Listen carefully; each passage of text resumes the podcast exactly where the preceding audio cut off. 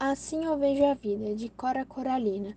A vida tem duas faces, positiva e negativa. O passado foi duro, mas deixou o seu legado.